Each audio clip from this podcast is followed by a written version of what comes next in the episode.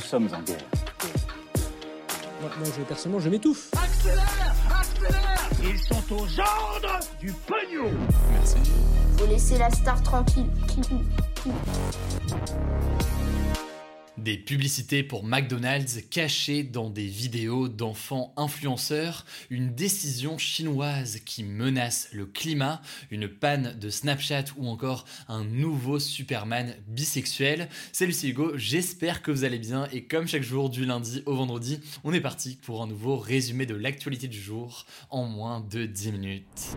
Et on commence donc avec un premier sujet, c'est le retour en force du charbon en Chine, un retour qui inquiète de plus en plus les défenseurs de l'environnement. En effet, ce week-end, le gouvernement chinois a demandé à 72 mines de charbon d'accélérer le rythme de production pour, euh, in fine, ensuite produire davantage d'électricité, puisque, eh bien, actuellement, le pays fait face à des gigantesques coupures d'électricité et à des mesures aussi donc de rationnement. Alors, comment expliquer un tel manque d'électricité et donc cet appel massif à l'utilisation du charbon pour y pallier Eh bien, c'est notamment dû à la reprise de l'économie mondiale après euh, la pandémie et le fait que tout le monde se remette à énormément consommer et donc que la production est censée euh, suivre derrière. En gros, donc, l'économie repart, que ce soit en Europe ou aux États-Unis. Les usines chinoises se mettent donc à reproduire énormément, voire même plus qu'avant,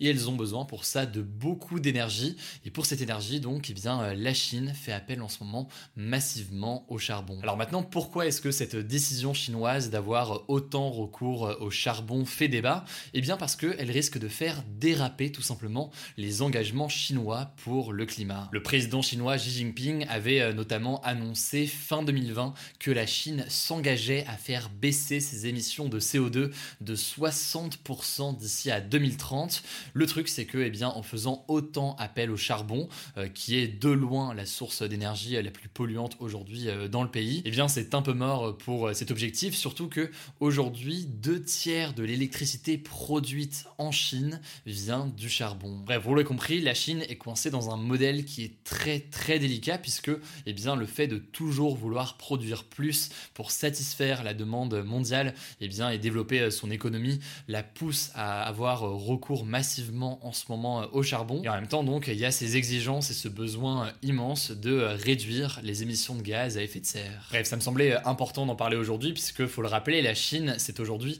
le premier émetteur mondial de gaz à effet de serre avec 28% des émissions mondiales. Donc les orientations prises ont un impact sur toute la planète. Et en tout cas, ce sujet illustre aussi à quel point la reprise de l'économie mondiale, ou à minima en Europe ou encore aux États-Unis, bouleverse complètement l'économie mondiale. Là, en ce moment, eh bien, suite à cette reprise économique, la Chine manque d'électricité, mais ça fait aussi euh, écho aux pénuries immenses que connaissent euh, notamment le secteur du vêtement ou encore euh, des technologies. Allez, on continue avec un sujet en France. McDonald's est accusé de faire appel à des enfants influenceurs pour faire la promotion de sa marque, le tout de façon illégale. En fait, tout est parti d'une plainte contre McDonald's venant de l'association de défense des consommateurs UFC Que Choisir, une plainte pour pratique commerciale trompeuse.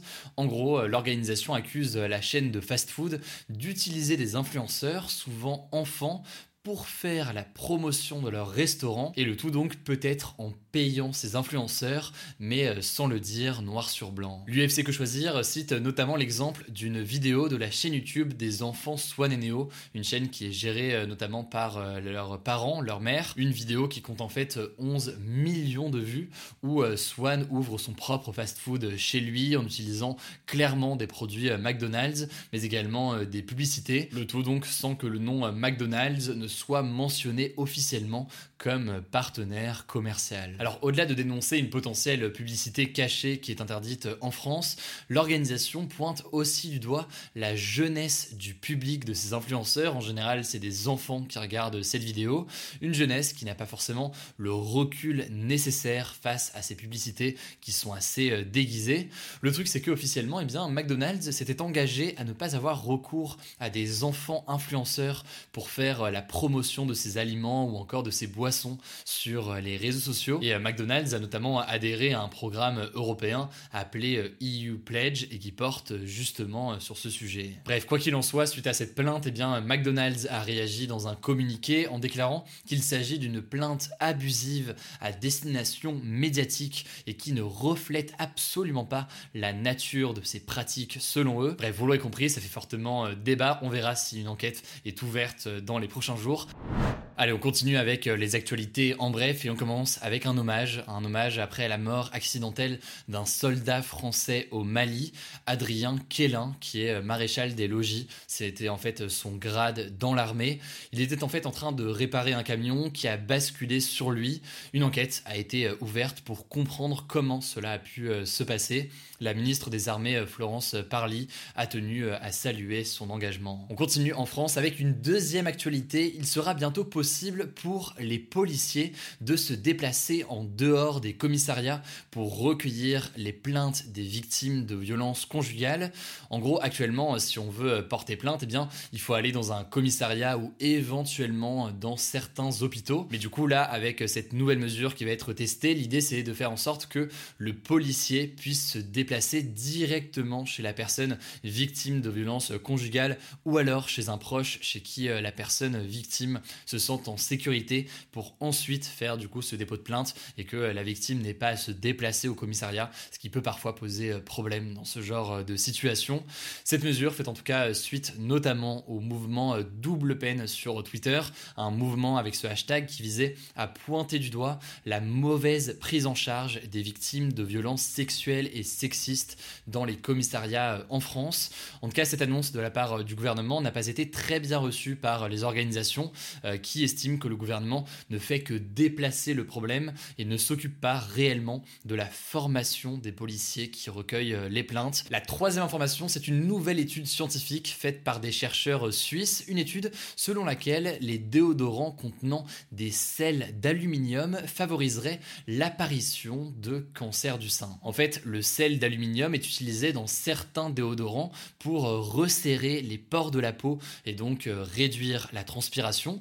Truc, c'est que, eh bien, on le soupçonne depuis des années de favoriser les cancers du sein.